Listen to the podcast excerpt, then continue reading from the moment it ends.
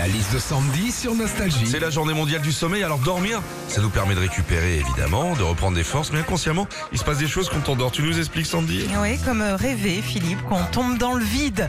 Moi, ça m'arrive très souvent, ça fait même une sensation hyper bizarre. On a l'impression de tomber d'une falaise ou d'une montagne. Et j'ai lu ça, bah, ça vient d'un relâchement du tonus musculaire.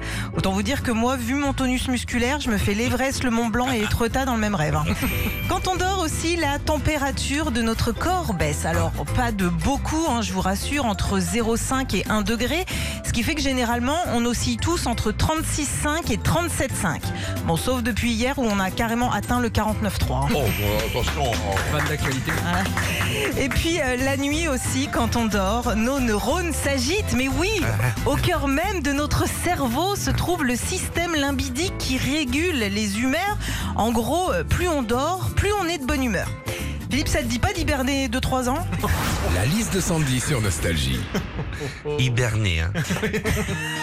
Comme une tortue J'ai- je- je- J'écoutais autre chose, j'ai pas Ouais. entendu. C'était une vanne euh, en ma direction. Oui. Retrouvez Philippe et Sandy, 6h-9h sur Nostalgie.